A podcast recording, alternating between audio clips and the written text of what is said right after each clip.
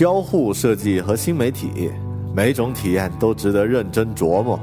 极光片语或长篇大论，和你分享我最赞的思维干货。阅读、旅行与互联网，世界大的能让一只熊在这儿啰嗦。一个人的播客，精彩永不嫌多。设计、思考与生活，听听狗熊有话说。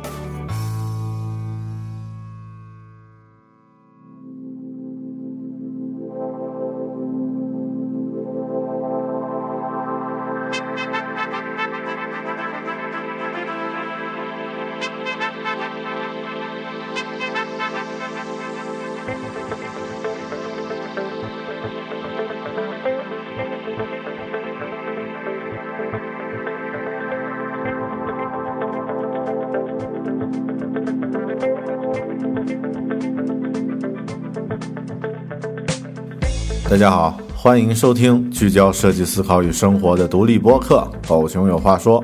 （Bell Talk）。我是主播大狗熊。如果十多年前有人走进云南某所大学一栋名叫“东方红”的宿舍楼，找到一个戴着劣质耳机正在收听电台里音乐节目的眼镜胖子，对他说：“再过十多年，你可以和现在正在听的节目主持一起做主播，信不信？”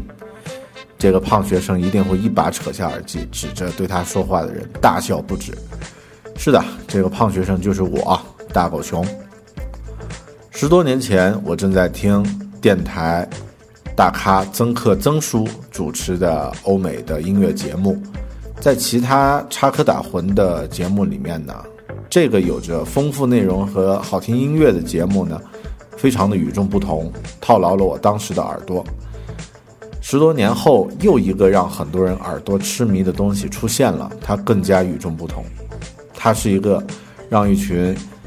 有着广播理想的电台老将们展现自我真核的平台。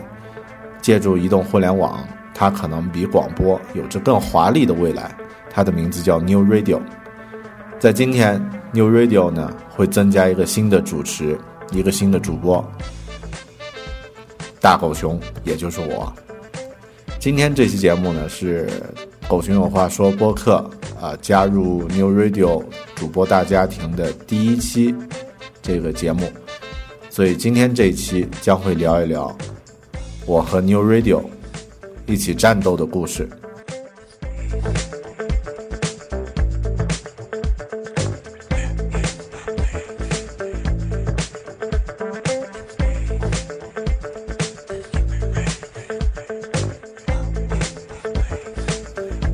狗熊有话说的听众可能会觉得有点奇怪，狗熊什么时候加入了一个邪教组织嘛？叫做 New Radio，啊，实际上，呃，这个故事呢比较长，今天呢会和大家聊一聊。一方面是作为加入 New Radio 这个播客联盟的第一期，分享一下自己的感受；一方面呢也和大家分享一下在背后。制作 New Radio 的这个 App 的开发的一些故事。关注 New Radio 节目的朋友呢，应该都知道，这最初呢是一个在 iPhone 端的 App 应用程序。通过这个应用程序呢，你可以收听到优质的、真性情的、没有插播广告和半点报时的好听的音频节目。最重要的是呢，这里放的歌特别好听。这些做节目的主播们非常的用心。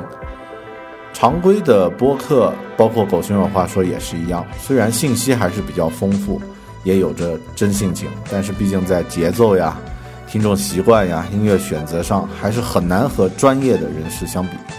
其实，包括大家如果去 iTunes 看一下排行朝前的这个音乐类的播客节目呢，几乎都是行业内。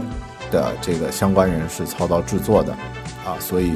真正业余的爱好者呢，可能做的东西其实还是离专业程度有一点距离吧。New Radio 现在一共有八档节目，它的主播呢是杨越、曾克、李青、董鹏、邝楠、程丹，还有一位呃美女叫做 Belinda，现在也包括大狗熊了。这些主播和节目虽然风格迥异，但是在制作的专业和用心程度上呢，啊，力争做到这个专业级的广播水准。New Radio App 一直是我们团队，就是我的公司这边在做。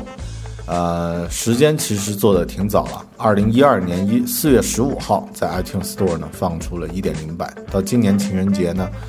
二月十四号，二零一四年二月十四号呢放出了全新的二点零版，中心中间更新了五次，然后还做了很多这个其实没有用上的设计和交互的尝试。整个这个 App 开发和迭代的过程，其实刚好是我们团队对这个交互设计啊不断学习、不断实战的一个过程，所以它也伴随着一些，它不仅仅只是一个项目，伴随着一些个人成长和这个团队成长的一些印记在里面。嗯。包括我自己在二零一二年八月份开始录制自己的这个《狗熊有话说》，这个是我的第二个播客，很多朋友都知道。之前我在二零一一年曾经做过一个播客，呃，第二个播客《狗熊有话说》是以音频形式为主要载体。其实，作为一个业余的听众，为什么会突然想起这个自己也开始做播客呢？这个和 New Radio 影响也是密不可分的。然后，呃。这些就是我，啊，怎么说？昨天写过一篇文章吧，关于自己即将加入 New Radio 这样的一个平台的一些感受。呃，刚刚说的这些内容呢，其实主要还是源自于这一篇小文字。大家感兴趣呢，可以在我的微信公众号里面呢去读一读，呃，会有一些感觉吧。接下来呢，说一点这个比较具体的内容，也就是。呃，我和 New Radio 到底是如何战斗的啊？这个不管是 App 开发还是这个技术上呢，有没有一些背后的故事？那接下来呢，和大家讲一讲整个事情是怎么开始的。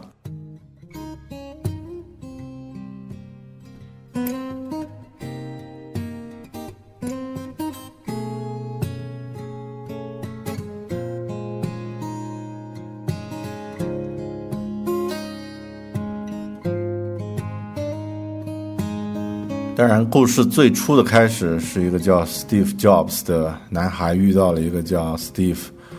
呃，Wozniak 的男孩啊，那个扯得太远了。呃，我们知道，二零一二零零七年的时候，乔布斯在 Macworld 上发布 iPhone 的时候呢，实际上在那个之前，已经有一种网络广播的形式呢在流传，特别是在欧美的国家已经在流行了。它的名字就就叫做 Podcast。实际上呢，就是在 iPad 推出之后，在上一个苹果改变世界的产品 iPad 推出之后呢，Podcast 这种呃音频广播、离线网络广播的形式呢，开始呃因为互联网的普及呢，受到了很多年轻听众的关注。然后呢，这个形式实际上比 iPhone 还早。呃，在之后呀，之后在二零零七年。发布了 iPhone 之后，逐渐的，这个国内使用苹果的用户呢也越来越多。呃，与之配套的呀，在这个二零一零年左右吧，那段时间我记得不是太清啊。那段时间呢，这个国内很多播客也开始出现了。这个时候呢，实际上都还没有任何。官方的这个专业的广播人士进入到这个领域，大部分呢还是一些极客、一些数码爱好者，在这样的一个平台上呢做一些简单的这个节目，然后小众之间互相分享。在二零一一年的时候呢，实际上就产生了特别特别多的播客。当时呢有，呃，像我自己当时是这个播客的听众啊，那有在听的。啊，像这个有的聊啊，没空听，呃，三角龙电台等等等等，有特别多的非常有意思的播客呢，已经出现了。然后在二零一一年，我在撰写自己的这个《苹果物语》那本书，在书中呢也涉及到关于播客有关的内容。在当时自己也在撰写书的过程中呢，需要去准备一些视频的教程，然后在准备的过程中，我就发现，咦，那要不就把这个视频制作呢，也当做自己的一个锻炼，我也来做一个视频的播客试一试。然后呢，在二零一一年下半年呢，我做了一个个人的视频播客，叫做《苹果英雄》，然后它的下载量还是比较可观，啊，单期都可以达到这个十万。但是在二零一一年底的时候呢，这个中国的国内的音乐和这个其他播客都出现了很呃剧烈的动荡，呃，当时就是有一大批在节目里面。呃，播放音乐的播客呢，出现了下架的这个事件。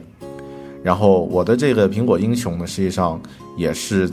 因为这个苹果开始规范化操作，在节目里面有这个“苹果”两个字，这个是不允许的。所以在二零一一年底的时候呢，我的这个播客呢也被下架了。然后这段时间实际上，啊，也有一个呃，就是 New Radio 的核心人员。杨越杨老师，他的 YY Club 是个人的独立播客，在二零一一年底呢也被下架了。实际上，在下架之前呀，YY Club 的这个收听和这个呃听众的这个数量、收听的成绩都特别的漂亮。呃，然后一开始我想，杨老师杨越也是只是以一种这个。呃，玩的形式来制作这个东西的，但是就像狗熊有话说一样啊，当我们做了几期以后，发现真的有那么多的热心的听众，然后有特别多的粉丝来关注你的时候，你就觉得这个事情应该要拿出一点精力去认真做。在二零一一年底下架了大量的音乐类的节目，其实呃也间接促成了 New Radio 这样的一个项目的诞生。然后在二零一二年初的时候呢，呃，New Radio 的两位创始人杨越和邝南，他们都有自己的独立节目，都被下架了。然后呢，就打算用 New Radio 这样的一个 iPhone 端的 App 的形式呢，让他们的节目重新复活。呃，当然种种机缘巧合啊，我们达成了一个合作。然后在二零一二年初呢，我们开始制作这个 New Radio 的。iPhone 端的 App 在推出之后呢，New Radio 的效收听和这个下载呢，在当时音乐类的这个呃 App 里面呢，也创下了一个小记录啊，当时达到了这个音乐类的播客啊，音乐类的这个 App 的排名最高是到第十六名，呃，大家别小看十六名啊，可能会觉得这个。呃，不是排一，不是排二，都不好意思和别人打招呼，啊，要想一下，这个当时音乐类的前几名分别是，这个像 QQ 音乐、百度音乐啊、虾米，然后还有其他的一些这个有这个千万级投资的这样的一些大型的这个解决方案。我们作为一个这个真正是爱广播、爱音乐的人做的这样的一个 app 呢，也可以冲到第十六位。呃当时呢，很高兴。在二零一二年的时候呢，New Radio 这个 app 呢入选了 MacWorld Asia 的这个呃数字艺术亚洲博览会的优秀 app 的这个排行榜。然后事情呢就一直这样发展下去。到了去年年底呢，我们重新做了这个 New Radio 的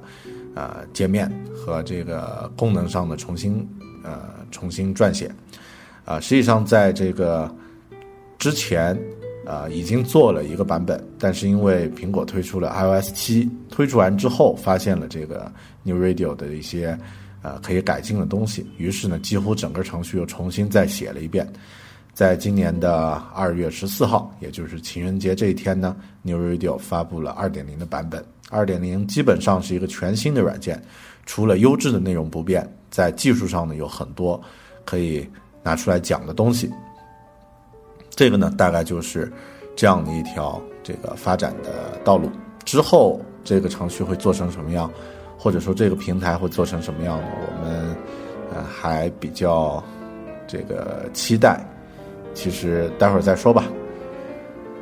呃，没有 New Radio 这个项目的推动呢，其实我也不会，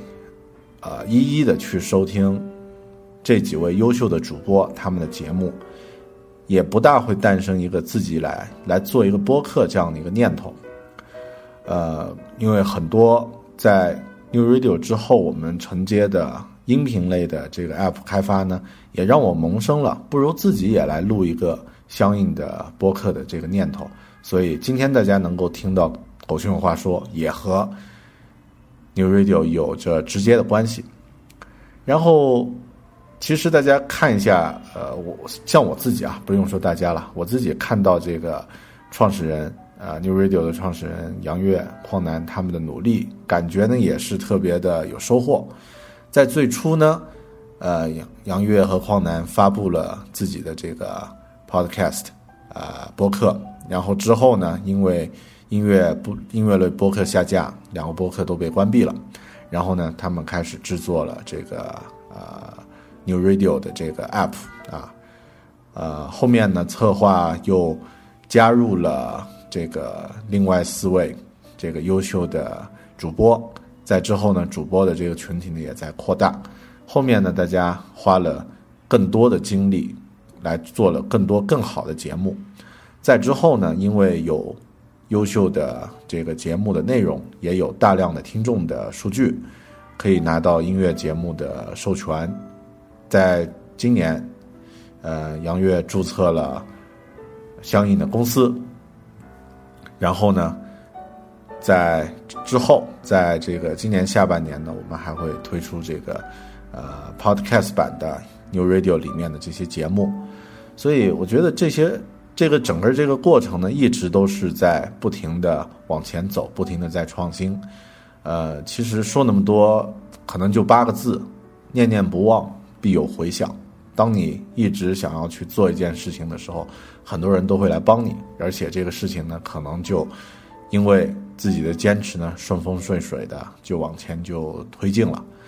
这个呢，是整个 New Radio 这个这个产品啊，是如何诞生的。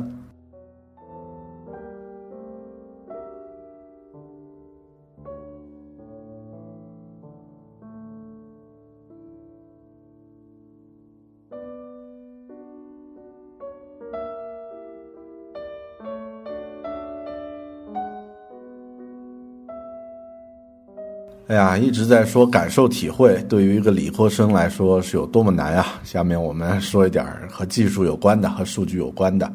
先说一下这个 New Radio 这个 App 在发布的过程中的一些版本吧。呃，整个这个发布呢，就像片头一开始说的，这个发布了五个版本。二零一二年四月十六号呢，New Radio 放出了一点零版啊，当时的这个呃一点零版呢，呃只有。啊，我记得应该一点零版只有两位主播，就是这个杨越和矿南两位主播，然后和他们的自己的节目 YY Club 和矿南音乐随笔，啊，但当时他们两位的个人号召力特别的不得了，所以整个这个程序的这个下载量呢也还不错，也还特别好。呃，到了五月二号，二零一二年的五月二号呢，推出了一点零一点一版。这个时候呢，增加了像版权页面，然后呢，这个新的节目，然后呢，增加了去评论，还有呢一些小的 bug 呢，也做做了一些修复。然后，呃，我现在回翻当时的这个更新记录呀，一点一版呢更新了这个十八条这个优化和修改的地方，但大的框架呢，在一开始一点零版已经确认了，可能当时。以前在用老的版本的这个听众呢，都会对当时那个红色加白点儿的这个图标呀，还比较怀念。啊，当时的这个设计，我们稍后再吐槽啊。呃，在六月十三号的时候呢，New Radio 发布了一点二版。这个时候呢，技术上我们有一些突破了，所以有一些地方呢，就试图做的稍微有趣一点，稍微花哨一点。啊，主持人的界面呢，改成了 Cover Flow 的这个。翻翻 CD 的这样的一个方式，然后呢，在这个使用的呃操作流程上呢，想想得更清楚了，然后就增加了这个节目的专辑列表，优化了这个节目的列表显示，然后在这个版本呢，也增加了像微博的分享啊、新浪微博的分享，呃，这样的一些这个技术。然后当时我记得好像是，呃，iOS 五点零即将推出，推出的时候呢，这个程序又进行了第二次的改动。到了二零一二年的九月十四号，更新了一点三版。然后这个时候呢，其实更多还是对细节进行了优化。啊，每一期单独的节目可以增加专属的封面了。然后呢，这个增加了播放的时间码呀。然后每次看主持人的封面呢，都会随机的选择不一样的内容。微博编辑分享呢，也可以用户自己自己去控制了。在之后呢，这个 New Radio 的改版呢，其实就停滞了下来。一方面呢，因为呃。其实这个程序的 App 端的开发呢，并不是一个特别难的东西，更影响用户的体验呢，是在这个呃文件的下载环节。那这个环节呢，实际上呃，在整个2013年呢，呃，New Radio 的创始人杨越都一直在找各种各样的解决方案，最终呢，在2013年的下半年呢，这个。文件下载的服务器问题被一劳永逸地解决掉了，于是二零一四年的年初开始制作了二点零版，然后在二零一四年的二月十四号，二点零版全新亮相。啊，整个界面呢完全是这个 iOS 七的风格，然后呢增加了像在线收听、自动下载这样的一些功能。整个系统和内核，包括程序本身，全部都是重新再写一写了一遍，使用的非常稳定。呃，之后呀，可能听到这期节目的呃不久以后，这个大家就会收到二点零一版的这个更新，然后在二点零一版之呃的的里面呢，会增加一些更有趣的内容和一些这个呃新的这个小细节，等着。听节目的你去发现了吧？好的，那这个呢是啊 New Radio 的一个一个发展的一个一个版本的一些数字。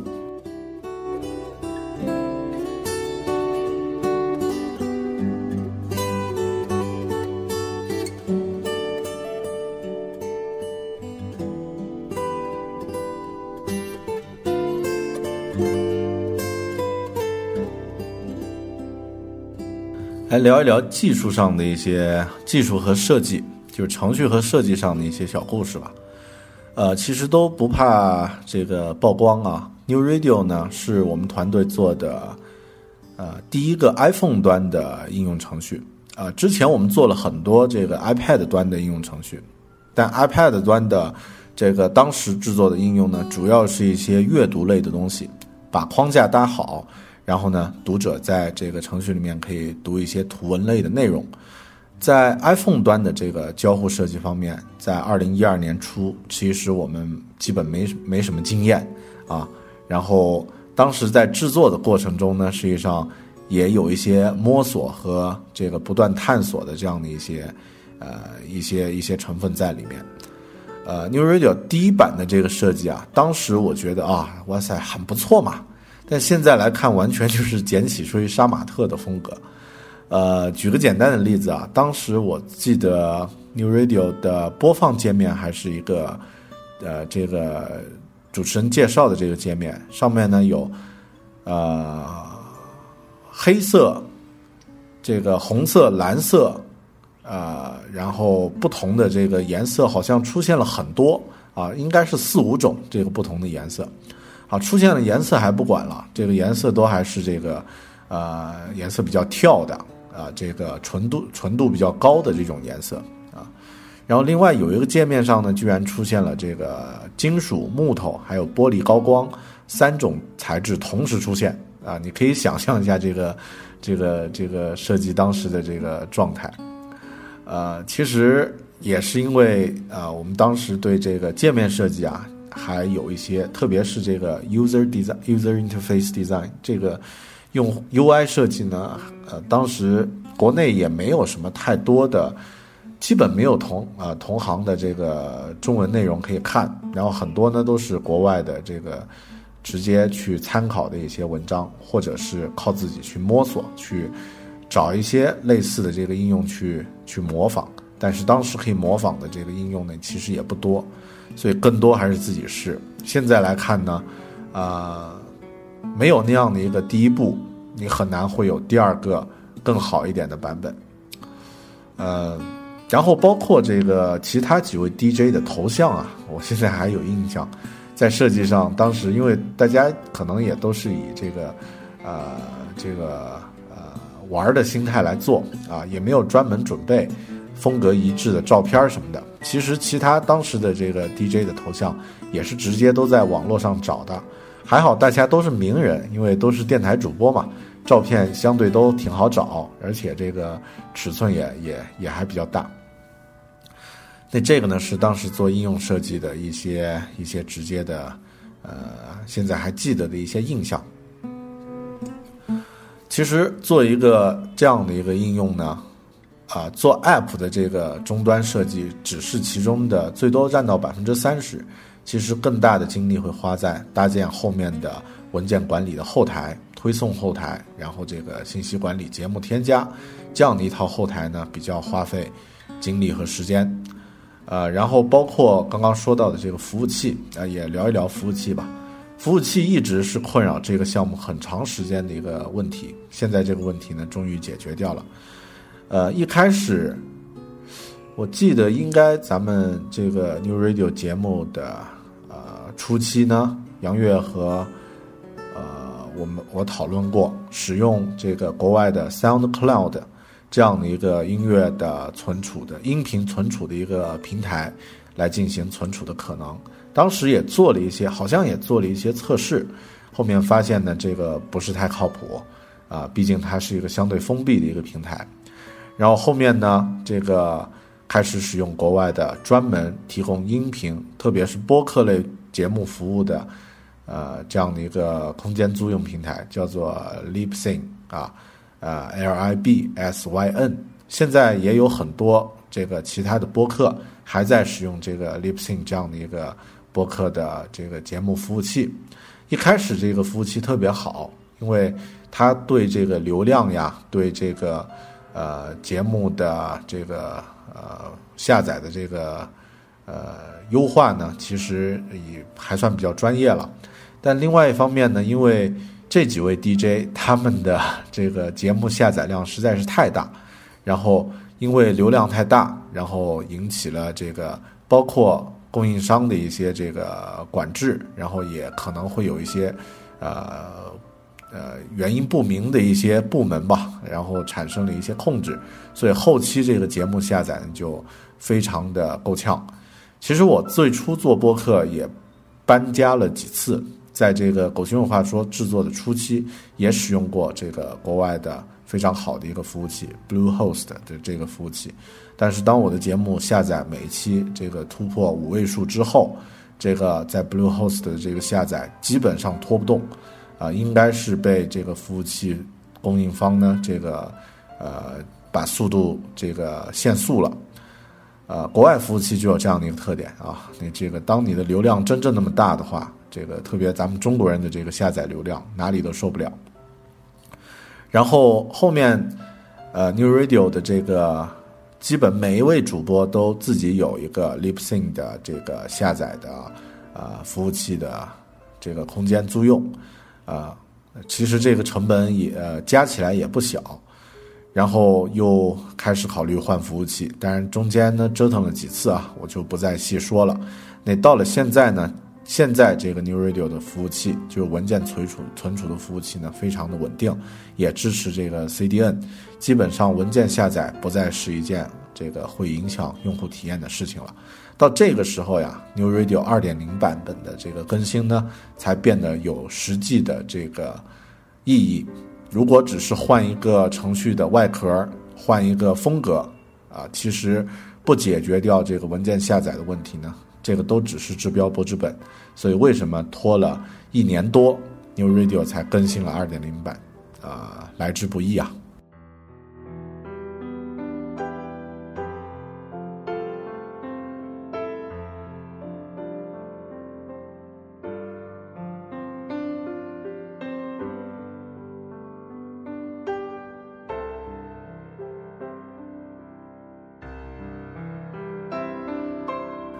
继续说说技术吧。然后，在呃，还是说一下我自己做的这个设计这一块儿。二零一三年的这个年中的时候呢，呃，New Radio 重新做过这个界面，当时还是努力去做质感，然后做出来这个质感，现在来看呢，呃，中规中矩，非常的漂亮，整体感也很统一。当然要比那个第一代啊，简启吹杀马特那个风格的感觉好了很多。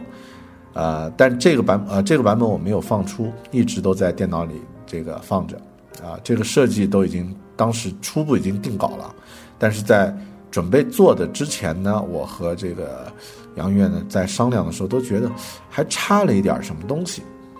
就是这个东西不能够让人眼前一亮，这个设计的感觉啊，虽然已经啊差不多，但是还差那么一点儿，这一点儿到底是什么呢？呃。交互设计的流程没有任何问题了，因为当时我们在二零一三年的时候已经做了十多个 iPhone 端的这个 App，不再是原来的菜鸟圣斗士，啊，已经是这个不说是青铜，不说是黄金圣斗士的话，已经算是白银圣斗士了啊。你这个呃设计上呢，可以让人觉得特别好，但是没有让人眼前一亮。呃，在那个时候，呃，每个人都觉得，呃，交互设计。或者说，这个一个好用的软件，好用的一个应用程序，一个 App 呢，它的这个设计和这个交互，应该是一种什么样的比重？呃，设计师也都在探索。到了二零一三年的 WWDC iOS 七发布那天，我非常的激动。虽然那天 iOS 七发布的时候，现场这个呃有很多。特别第二天呀，有很多这个科技界的所谓媒体啊，所谓记者，然后都在吐槽啊，说这个呃，这个 Johnny 是不是嗑了药了啊？做了这样的一个呃麻黄素风格的呃一个一个 iOS 七的风格。但当时我们一起配合的啊，像中央美院的设计师。像这个其他的一些业内从业者都觉得 iOS 七的这个改变的特别的漂亮，特别的这个是以后应用发展的一个方向，甚至绝对会引导之后的一个设计风潮。后面发现这个观点的确就是这样呀。现在再回头看，什么东西都已经扁平化了，而且这个并不是一种简单的压扁，而是对交互上的一些深入的思考和理解。把一些东西压扁，甚至影响到我们生活中的物品啊！我现在打的伞都已经是一把扁的伞了啊，装起来特别的节省空间。好的，那在 iOS 七发布之后呢，真正我知道了 New Radio 二点零应该做成什么样的一个形状啊，它才能够呃跟得上这个时代啊。特别赞的是，当呃有一天晚上这个。呃，和这个杨越打电话，然后我还记得当时我是在这个电影院里面准备看电影，啊，然后打电话的时候，这个杨越说：“哎，前段时间前两天那个 iOS 七发布啊，我觉得这个咱们这个设计应该找到风风呃风格和方向了，就往那个方向走吧。”然后我就说：“啊我我也正在想这样这样的一个问题，这个咱们想的一样，啊，这个事情是特别幸福的事情，就是当你做项目的时候，啊，你的这个。”策划和客户的需求是一致的，这个时候的感觉特别好。呃，所以经过了很长一段时间的打磨调整，New Radio 二解决了这个服务器设计、风格、交互啊这些一系列的问题呢，在今年呢重新亮相了这个 App Store。然后现在每一期节目呢，啊都有专人。在 New Radio 登呃登上的每一期节目呢，都有专人负责，呃封面制作、运营，还有微博、微信的这个推广啊。整个它不再是一个单纯的一个 App 终端，而是一个以 App 终端和优质内容为主要核心竞争力的这样的一个音乐的或者说一个呃听觉的一个平台。而且呢，它不仅仅只是一个。呃，iPhone 端的一个 App 了，在这个网页终端呢也可以收听。如果使用安卓平台呢，一样的，安卓的手机呢一样也可以收听这个节目。甚至也可以在微信里面在线收听。所以整个做这个技术和交互的这个过程呢，我的感受和体会是这样的：做一个类似 New Radio 这样的一个 App 呢，是运营、设计、策划、技术、硬件很多这些资源的一种大的平衡。这些元素都基本成型之后，事情多半也就成了一大半了。啊，当单有其中的一项特别出彩，其他的拉了后腿没有用。其实这个。可能创意类的产业都是这样吧。我记得当年看那个《指环王》啊，这个系列的《魔戒》第呃第二部还是第三部的这个导演花絮的时候，就发现，呃，那个电影不可能不成功。它有优呃那么优秀的这个原著，然后有原著画了几十年的这个呃插画师啊，业界数一数二的艾伦利来做这个。呃，概念设设定，然后呢，有呃，当时全世界最领先的这个集群呃人物角色动画的软件 The Massive，然后呢，也有这个呃呃特别愿意投入的这个导演和制作团队，呃，这个这个电影不可能不成功的啊，所以它就成了。那实际上。啊，就是把很多方面都做到了极致，这个事情呢，自然而然就成了。啊，而我们做一个好的一个产品，一个 App 呢，实际上不需要，甚至都不需要一定要到极致。你只要每个东西的，刚刚说的这个运营呀、设计呀、技术呀、策划呀、硬件呀这些资源都能够达到整体八十分、整体六十分、整体七十分，到这样的一个程度，这个整个这个。推出来的这个程序就是一个九十分的一个好应用，这个呢是我在技术上的呃一些总结吧，关于 New Radio。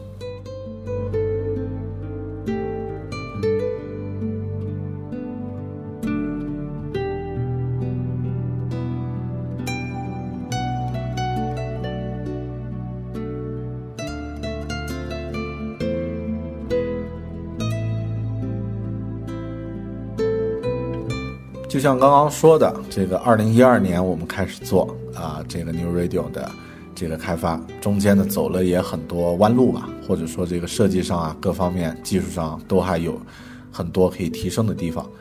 呃，这期节目的最后也感谢这个两位创始人杨越和矿南，在制作的过程中给予我们开发团队的宽容啊，LK Good 开发团队的宽容啊，然后特别这个。创始人杨越呢，在使用的流程上呢，也提了很多创意和点子，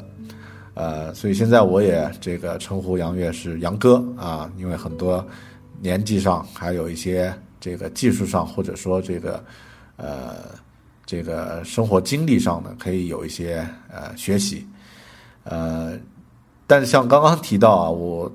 经常见到，因为另外 New Radio 的一位重量级主播曾克呢。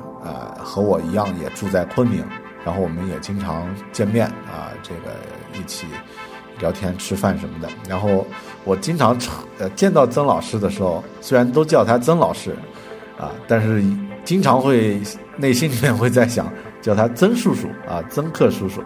因为我真的是听他的节目长大的啊，就像刚刚在片头里面说过，十多年前收听这个曾老师的节目，呃，所以。这个感觉也特别好啊，就是一群在广播领域已经做的那么好的人，却仍然有着创业者的赤子之心，相信他们在之后还会玩出更有意思的一些创意。这也是为什么我会呃以一个呃屌丝播客的身份加入了 New Radio 这样的一个大咖云云集的平台。它的节目会走向何方呢？或者说这个 New Radio 的发展方向呢？我觉得在这期节目里面就不多讲了。一方面，这个呃方向呃肯定有一个特别有意思的一个一个未来，但是说的太具体就没有意思了。就像美剧一样，咱们还是保持一个悬念。呃，然后 New Radio 里面都是专业级的主播，一个。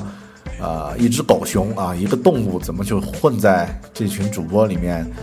呃，心里是怎么想的？呃，一方面我觉得很多事情可能时机成熟就自然而然了吧。在二零一二年最初开始制作节目的时候，制作《狗熊有话说》播客的时候，我也起心动念过，就是说，哎，要不我也加入这个 New Radio 里面？但是这句话从来没有说出来。为什么呢？因为当时自己做的节目水平的确还差很多，也没有什么太多的听众。呃，在二零一三年，呃，这个苹果把这个年度科技和文化啊社会文化精选的这个播客。呃，狗熊有话说也名列其中之后呢，我突然发现，其实啊，草根一点的节目也一样有广泛的听众。呃，但总的来说，一个科技宅和一群广播大咖混在一起，还是怪没有安全感的。呃，但这个世界应该是多元化的世界吧？啊，多样化本身也是我们追求的一个东西。所以呢，呃，这个这个是我。加入 New Radio 做的第一期啊，心理压力很大，然后讲的也特别的，啊，我也不知道自己讲的这些内容啊会不会太啰嗦了，特别对于习惯听精准的节奏特别明显的 New Radio 其他节目的听众来说，会不会是一种折磨啊？希望大家有意见和建议啊，积极反馈啊，一只狗熊等待着你们的建议。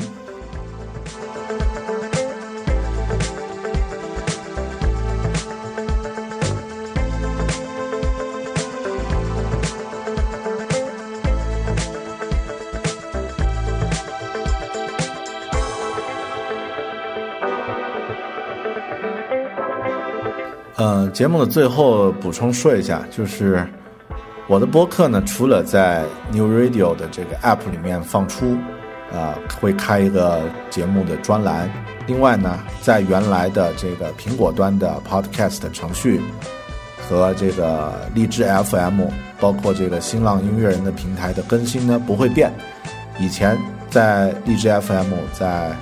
Podcast 的这个程序里面，包括在新浪音乐人的这个页面里面收听《狗熊有话说》的这些朋友们呢，不用去更换你的这个选择。当然呢，如果大家想听一些更有，呃更有料、更优质的节目的话呢，不妨通过 New Radio 这个平台来进行收听。然后呢，New Radio 一样的也有一个自己的微信公众号，大家不妨在呃闲暇时间啊，动动手指。添加一下这个微信公众号，每一期呢，每天都会和你推荐一些和音乐、和这个生活有关的、有趣的、有料的内容。然后呢，当然这个我的微信公号大家都知道啊，搜索“狗熊有话说”这五个字就行了。好了，今天咱们这一期呃这个 New Radio 的狗熊处女节目啊，狗熊处女秀节目啊就到这里了，欢迎大家。提各种建议，然后呢，也欢迎大家在微信平台上和我互动反馈，啊，微博也可以。好的，咱们今天这期节目就到这里，咱们下期再见，拜拜。